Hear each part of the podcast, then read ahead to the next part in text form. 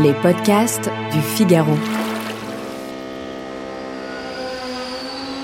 Prêt pour le décollage.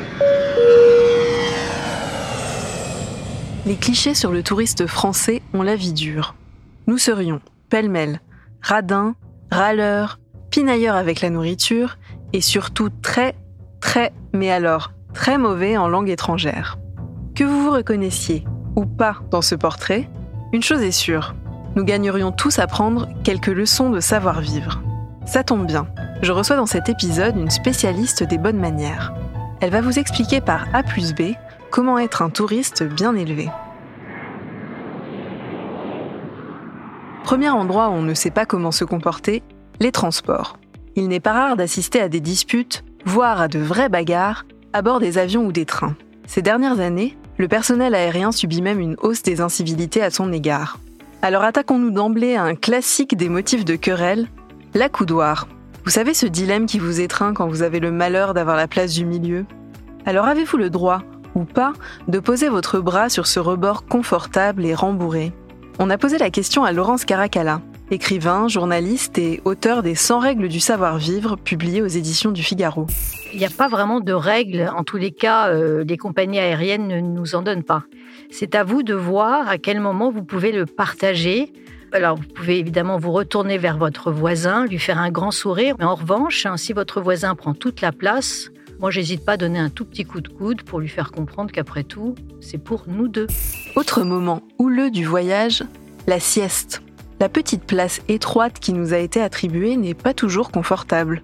On se tortille, on croise puis on décroise les jambes, et l'envie nous prend alors d'incliner notre siège. Mais pas si vite. Est-ce que c'est pas un peu mal poli de faire ça? Euh, Je crois qu'on peut tout à fait le faire puisque euh, tout a été fait pour que vous puissiez vous incliner et être un peu plus à l'aise dans votre avion, particulièrement quand vous avez 12 heures de vol. Euh, moi, je considère qu'on peut tout à fait reculer son siège. On n'a même rien à dire à son voisin derrière, qui lui-même va reculer son siège, et la personne derrière lui va aussi reculer son siège. Voilà, si tout le monde recule son siège, tout le monde est, tout le monde est heureux et tout le monde peut essayer de dormir en tous les cas. Quittons l'avion maintenant. Sans se presser, sans bousculer personne, vous êtes en vacances quand même. Et d'ailleurs, on n'aurait pas une petite faim? Pas facile de savoir comment se comporter dans un pays étranger quand vient le moment de mettre les pieds sous la table. En la matière, les règles sont foison. En Angleterre, par exemple, on ne pose jamais ses mains sur la table entre deux bouchées comme nous on fait en, France, puisqu'on les pose sur les genoux. Une autre règle de savoir-vivre, parce que j'en suis à l'Angleterre, on ne dit pas de mal euh, du roi Charles, par exemple, euh, à, à table, parce que ça pourrait mal se finir. Plus sérieusement, au Japon, on ne plante pas ses baguettes dans son riz. C'est considéré comme euh, quelque chose de très vulgaire. La dernière règle qui me vient en tête, c'est en Italie. Quand vous allez en France dans les pizzerias, on vous donne une grande cuillère pour pouvoir manger plus facilement vos spaghettis. Voilà, en Italie, on mange ses spaghettis avec une fourchette. On se débrouille comme ça. Les Italiens, évidemment, se débrouillent beaucoup mieux que nous. Faut les regarder faire et suivre leur exemple.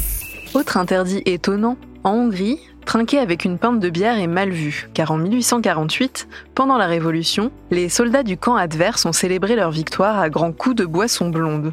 Depuis, la bière n'est pas associée à la fête, mais plutôt à la défaite. Enfin, qui dit touriste bien élevé, dit pourboire approprié. Mais là aussi, les règles varient d'un endroit à un autre. Laisser quelques euros à la fin de son repas, c'est parfois une exigence, parfois un faux pas, et parfois une offense. Pour schématiser, gardez ce principe en tête. Aux États-Unis, au Maghreb, en Afrique du Sud ou en Australie, on laisse 10 à 15 En Europe, en revanche, ça se complique. Alors une seule solution, se renseigner en amont. Ça tombe bien, on a un épisode dédié spécialement à cette question. Finalement, est-ce qu'être un bon touriste, ce n'est pas tout simplement s'intéresser à la culture du pays que l'on visite? Ne pas faire comme chez soi, mais essayer de respecter les coutumes, les croyances ou encore les histoires des uns et des autres. Toutes les traditions sont différentes, elles sont toutes passionnantes, elles sont toutes amusantes même à découvrir. Donc je crois vraiment que de, avant de partir euh, pour un voyage où qu'il soit, même dans des pays très proches du nôtre, les choses ne sont pas pareilles. En Espagne, c'est pas la même chose, en Italie non plus, au Portugal ou en Norvège.